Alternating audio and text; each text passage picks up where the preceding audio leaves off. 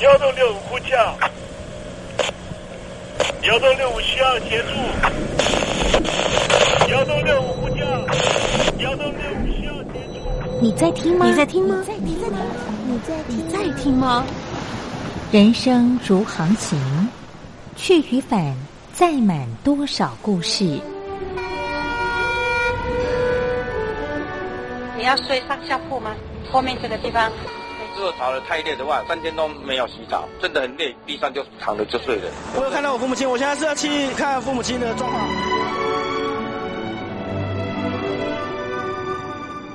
聆听故事湾，让每个故事找到属于自己的码头。我到了那儿以后，我们就往妈妈家去。我一到那边，就感觉我妈妈已经她能够活活下来都不容易。我知道，他没他没跟我讲，我也不敢问，好好苦。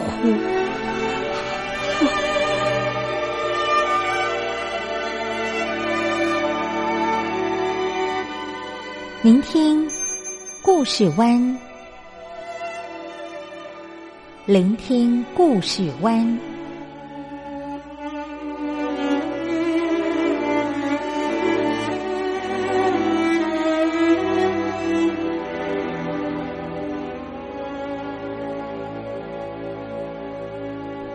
故事总有一个停泊的港湾。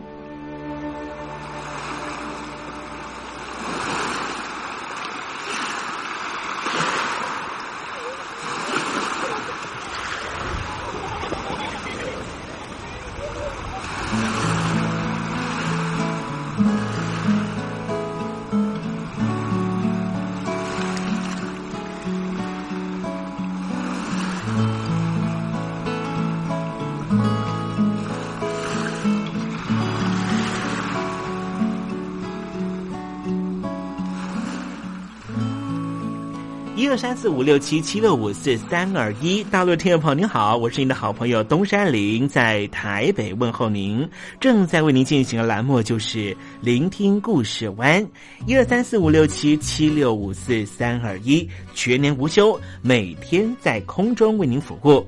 您在每天的凌晨三点十分，或是傍晚的六点十分，都可以在光华之声频道收听到这个栏目。聆听寰宇趋势，不用太多解释，因为聪明的你心中自有诠释。亲爱的听众朋友，我们的节目早晚各一次，听众朋友你可以选择最适宜的时间，和东山林共度这短暂的五十分钟的时光，就在光华之声的频道空中相见。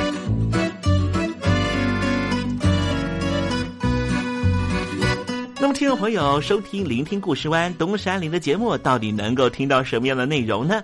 尤其啊，我们环宇全世界，焦点放到神州大陆啊，光是整个中国大陆呢，就有将近九千家不同的大大小小的电台了。我们的节目到底有什么不一样的地方呢？嗯，让东山林自吹自擂一下吧啊。宫中频道何其多，赵钱孙李挺能说。热点平地上直播，仔细听来差不多。直播室外领导多，你说他能怎么说？开场才说茶黑窝，碰上土狼不敢摸。主播低头翻翻稿，导播左右反复搓，想到孩子泪婆娑。好了好了，都别说，且听东山林怎么说。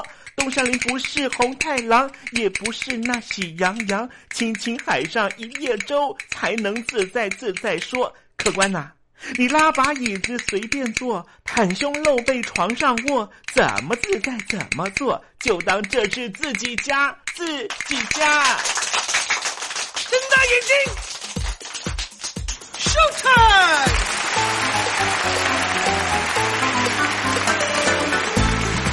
听众朋友，你好，我是你的好朋友东山林，在台北问候您。正在为您进行的栏目就是《聆听故事湾》啦。为什么节目的开场要这样的隆重呢？因为在凌晨三点钟的时候才进行我们的节目啊。听众朋友可能正在打瞌睡之中，或是呢在睡梦之中，所以呢要赶快把听众朋友呢让那瞌睡虫踢到九霄云外啦。听众朋友，今天的节目非常的精彩，千万不要错过喽。那么精彩的内容到底包含了什么呢？赶快让东山林为您报告。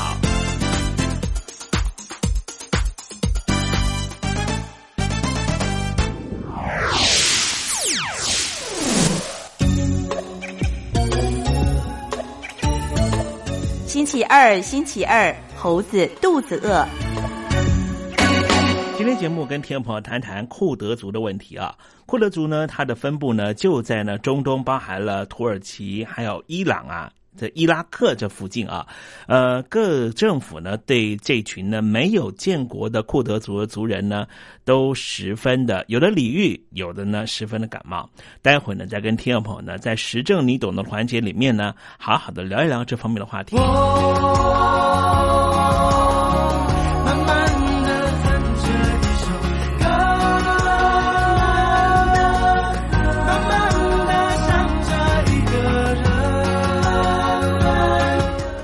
想谈恋爱吗？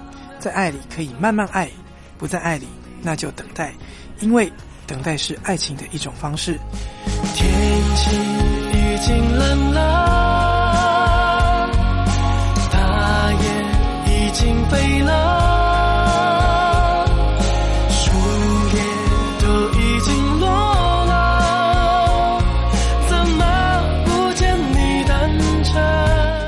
是 No Name 于宪忠，希望你会喜欢我对爱的诠释，也邀请你收听东山林的节目。天，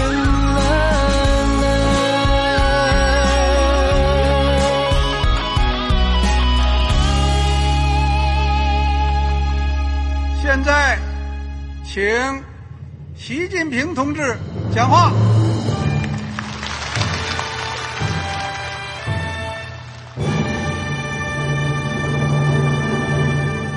中国梦必须紧紧依靠人民来实现。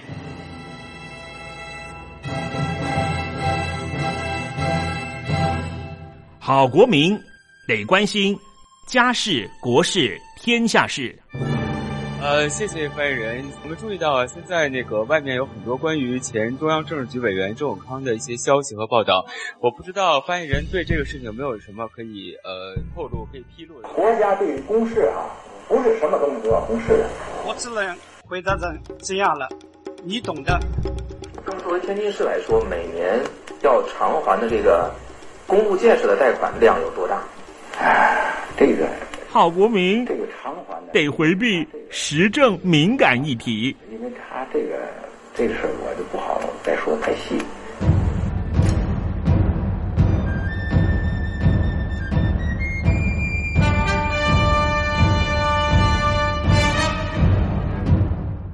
要坚持人民当家作主，坚持人民主体地位。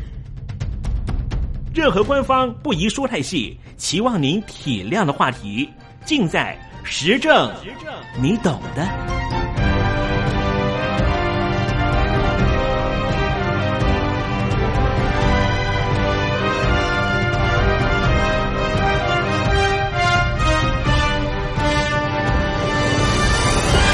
我只能回答这样了，你懂的。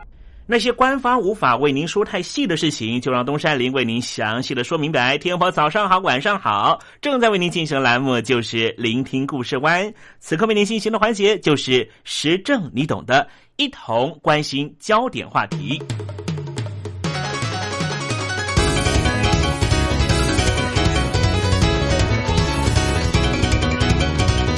有人说。现在全世界最剽悍的游民就是库德族人，也是全世界最大的无国家民族。今天我们来谈谈库德族。二零一二年年底，土耳其政府正式和武装势力分子库德工人党 （PKK） 展开和平交涉。被判无期徒刑、目前正在服刑的 PKK 领袖奥贾兰在二零一三年三月下达了停战指示。其实，这是土耳其政府透过库德派在野党和平与民主党的国会议员为中间人，和奥贾兰在监狱里面进行交涉之后，好不容易才达成的成果。二零一三年的五月八号开始，潜藏在土耳其的库德族游击兵陆续朝向伊拉克北部等国外地区撤退。库德族的战斗员大约有两千人。全部撤离完毕，也花了好几个月的时间。尽管如此，二零一四年八月，又有三名中国大陆的工程师在土耳其东南部遭到 PKK，就是库德工人党绑架。土耳其安全部队展开大规模的救援行动，显示出库德族在这个区域仍旧不是那么安分。被称为是全世界最大无国家民族的库德族。总人数大约有三千万人，比台湾的总人口数还要多。二十世纪初期，列强瓜分了鄂图曼土耳其帝国的时候，肆意的划国境线，使得库德族人居住地区横跨了土耳其、伊拉克、叙利亚、伊朗四个国家，其中又以住在土耳其东南部的库德族人最多。大约有一千三百四十万人，占土耳其人口的百分之十八。库德工人党 （PKK） 在一九八零年代开始鼓吹独立，展开各种恐怖攻击和游击战，被美国政府和欧洲各国视为是恐怖组织。土耳其军队也对他们展开彻底的歼灭作战。三十多年来，双方共牺牲了四万条人命。土耳其的埃尔多安政权努力的和库德族展开和平谈判，主要的原因就在于邻国叙利亚内战越来越激烈。叙利亚境内估计有大约两百万名的库德族人，他们和库德工人党 PKK 有非常密切的往来。这些库德族人为了参与 PKK 的武装斗争，以争取独立建国，不断的从叙利亚北部流入土耳其境内，使得土耳其东南部纷扰不休，死亡人数已经超过了八百人。此外，假使叙利亚境内的库德族人趁着叙利亚政府因为内战无暇顾及之际，从事实质独立的活动，势必会煽动土耳其的库德族人一同加入独立的行列。时任土耳其总理的埃尔多安之所以急着进行和平交涉，背后还有另外一个主要原因，也就是当时他有重大的企图要完成二零零七年的宪法修正案。在土耳其，总统是国家元首，总理是政府首长，总统有名分，但是没有实权。可是这一项二零零七年的宪法修正案做了重要的转变。土耳其总理埃尔多安确实也赢得了二零一四年的八月总统大选，他成为了一位超级领导人。因为在二零一四年以前，土耳其的总理在议会选举之后任期是七年，不得连任。二零零七年的十月二十一号，土耳其的全民公决通过了宪法修正案。将现行的议会选举总统制改为全民直选，任期由七年减为五年，可以连任一届。埃尔多安总理在二零一四年八月二十八号当选土耳其第十二任总统，也是首位全民直选的总统。他的权力之大，到底是有多大呢？他不但能够颁布法令。也能够退回宪法，还可以发起全民公投，号召议会选举，任命总统、部长和主要的政务首长。但是这一项宪法修正案还不需要经过国会的同意和最后的确认，因此埃尔多安希望能够在国会上得到更多的支持，就有赖于在野党的协助。因此，他以和平交涉作为引子，希望能够获得土耳其内部库德派的最大在野党和平和民主党的支持。不过，很遗憾的是，二零一五年六月，土耳其在国会选举完成计票之后，埃尔多安所属的执政党正义发展党丢掉了在国会的多数地位。在土耳其内部的库德族族人要求十分广泛，除了要求现行宪法在标记上必须尊重库德族，并且加强地方自治之外，也要求将库德族语纳入官方语言，并且在公立学校增设库德族语教学。除此之外，还要求释放指挥游击兵恐怖炸弹攻击被人挂上“杀鹰者”别号、受到土耳其人憎恨的领袖奥贾兰。外界认为，库德族可能研判，趁着埃尔多安总理急于修改宪法的时间点上面提出这些要求，成功机会会比较大。另一方面，设在土耳其东南部。迪亚巴克尔市的政治社会研究所曾经在停战之后的二零一三年四月，在土耳其东南部做过民意调查，结果显示，针对于土耳其社会未来是否还会发生冲突这个问题，有百分之七十一的人回答一定会。在进行受访者的交叉分析的时候，发现。回答一定会有国境内的冲突的百分之九十的受访者都是库德族人。主持这项调查的西姆塞克研究员表示，停战或是继续打，端看政府给库德族人提出的条件而定。这已经是库德族工人党第九次提出停战宣言。对库德族人来说，有人认为。这次和平总算到来，也有人认为或许最终还会失败，内心五味杂陈。库德族问题也直接影响土耳其的经济。土耳其如果能够降低和库德族人之间的冲突，一来可以削减国防预算，二来在库德族人占大多数的东南部，一旦局势稳定。必然会有更多民间企业的活水流入。从一九八零年代双方冲突以来，迪亚巴克市内的投资一直不足，这里的人均国民所得不到土耳其全国的一半，经济成长的空间还非常大。只要和平能够持续下去，迪亚巴克工商局甚至乐观预估，区域国内生产毛额。可以在五年之内翻两倍以上。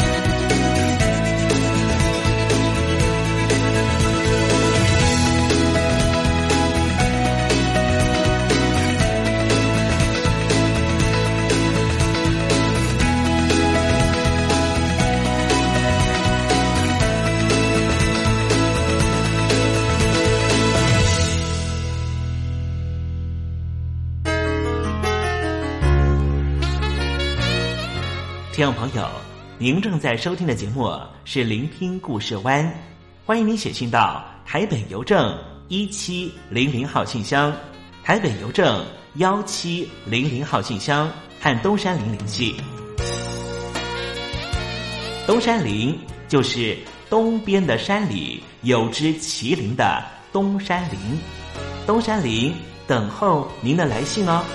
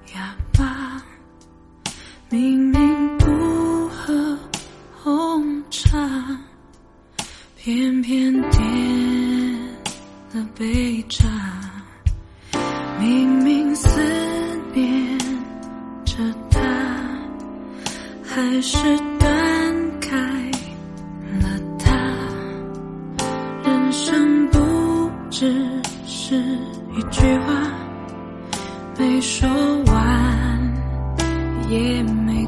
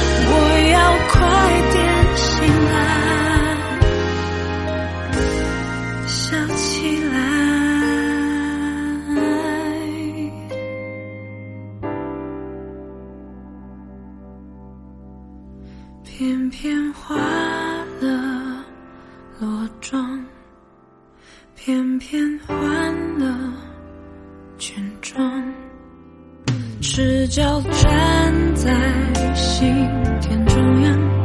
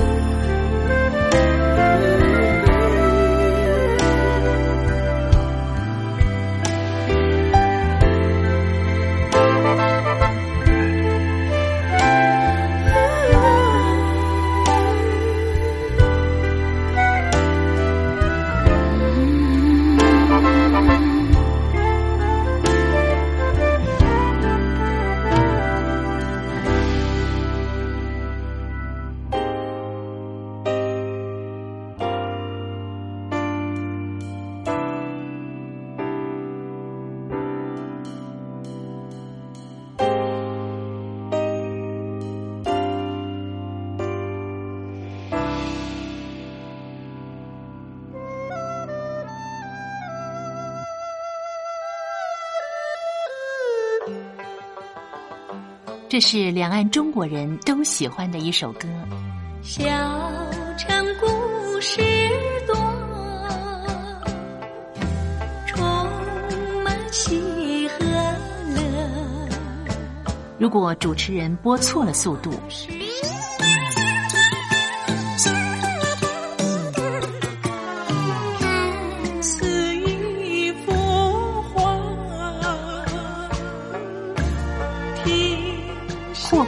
或慢的走调歌曲，都不是听众喜欢的。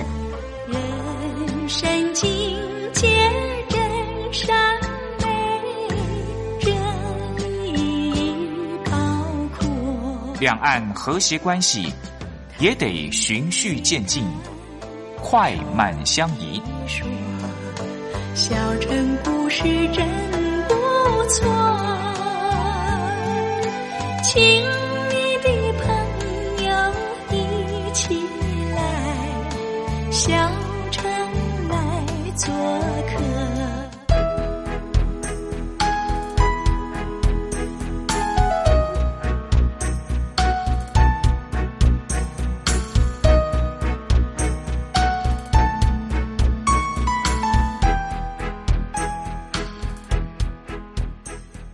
生活中少不了知性的真，生活中少不了理性的善，生活中也少不了感性的美。光华之声，永远陪伴您，生活在真善美的世界。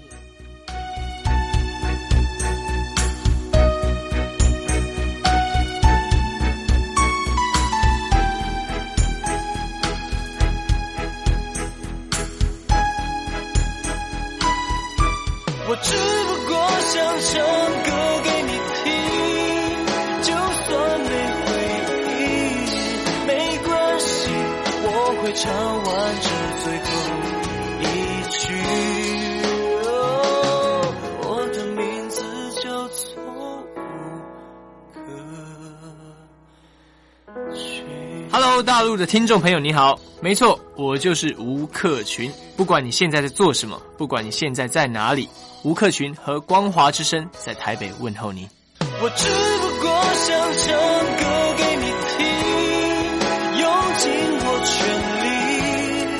力，一首歌。这里是光华之声。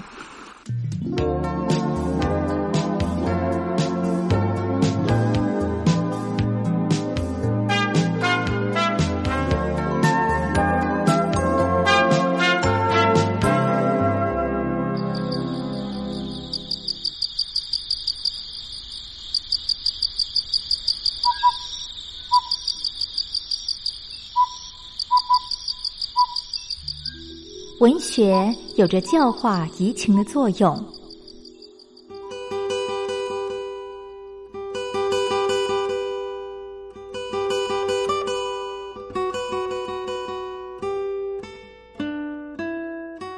它开辟了你我的视野，转变我们的气质，陪伴我们度过生命中的每一段起伏跌宕。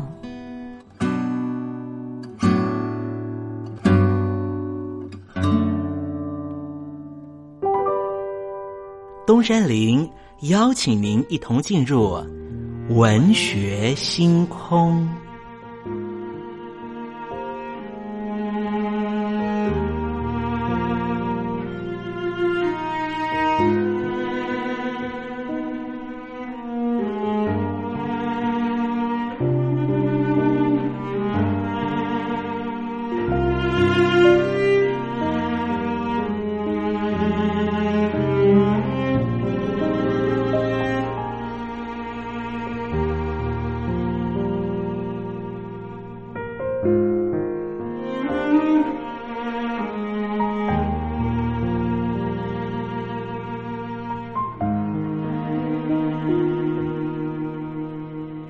文学星空，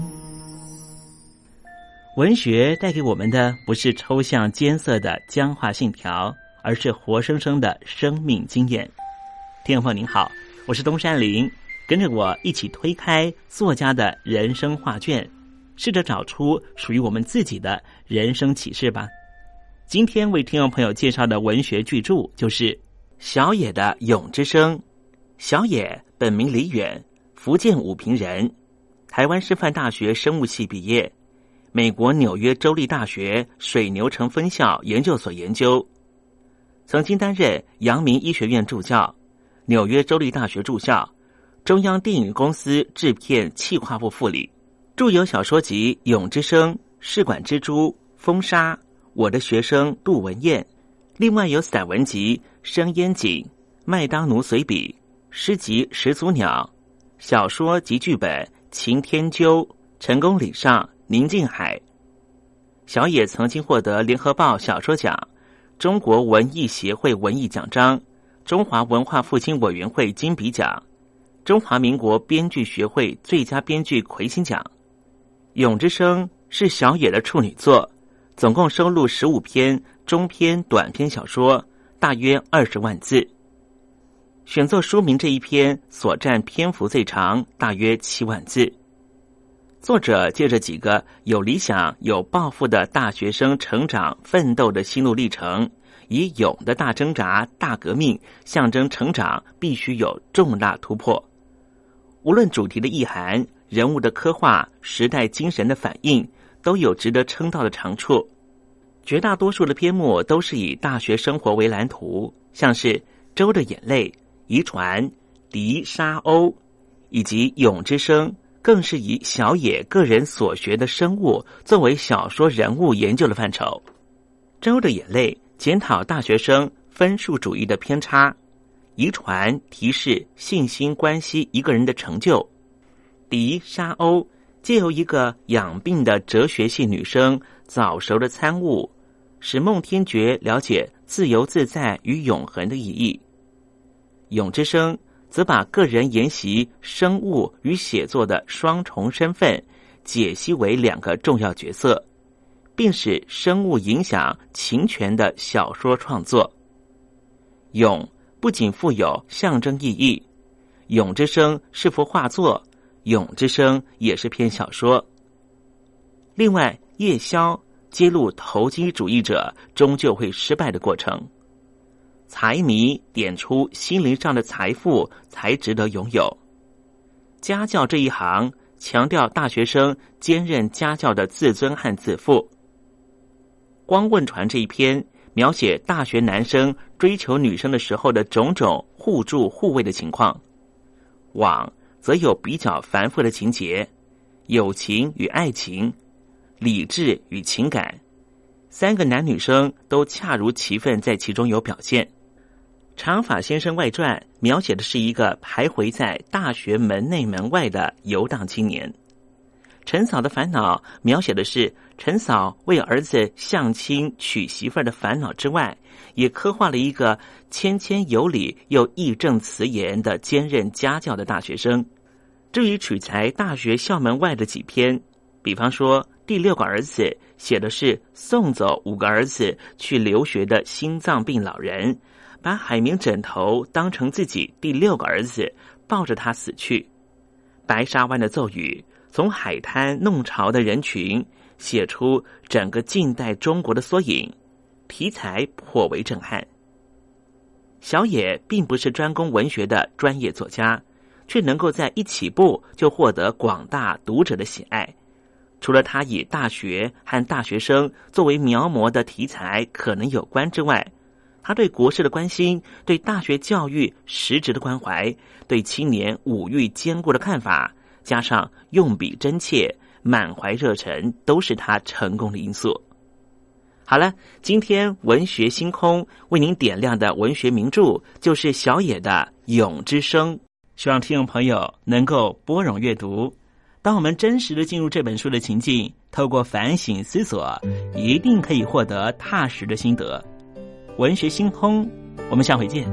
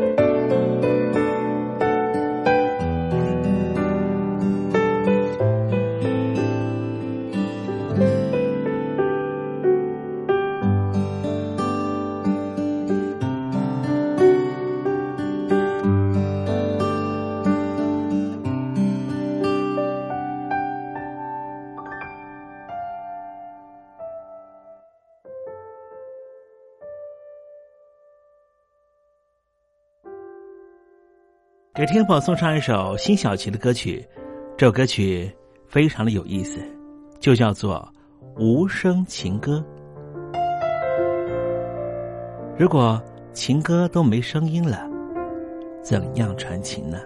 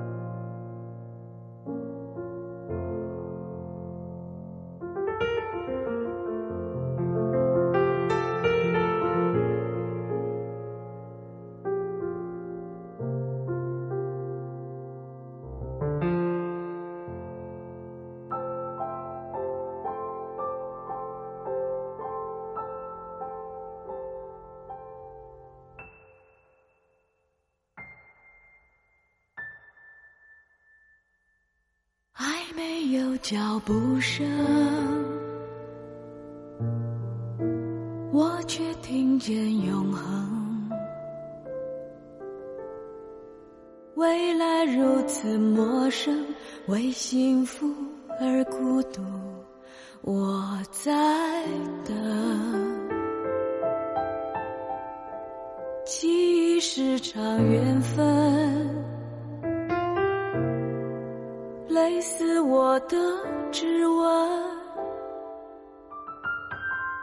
世上有没有人安静的想念你，一直不愿回神？爱情来去的无声，爱上几个人才知道爱上人，在无声的时光里心疼。我听不见哭声和笑声，却听见了单纯。有人对我说：“别太认真，悲伤是爱情的年轮。”让光阴也记住了我们，谁又可以替我跟往事？说一声。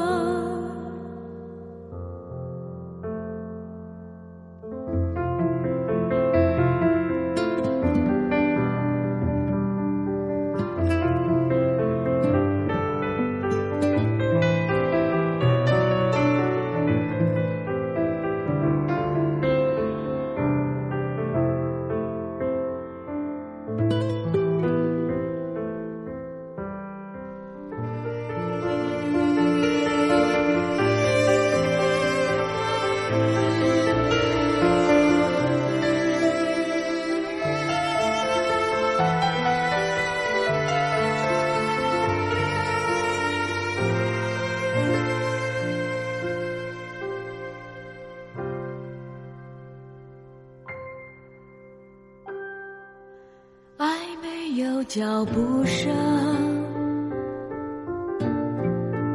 我却听见永恒。未来如此陌生，为心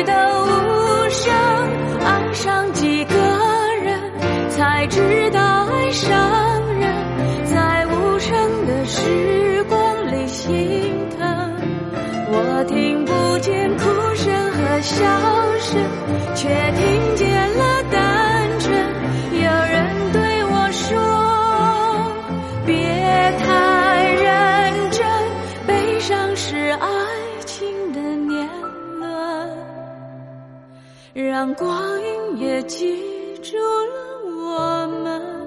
谁又可以替我跟往事说一声？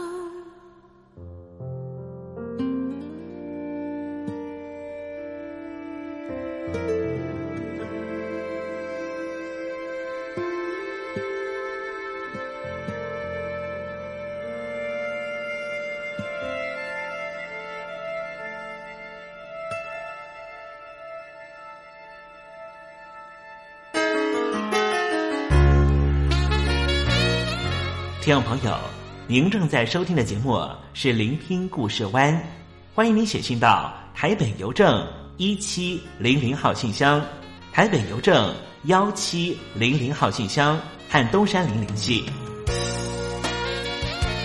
东山林就是东边的山里有只麒麟的东山林，东山林等候您的来信哦。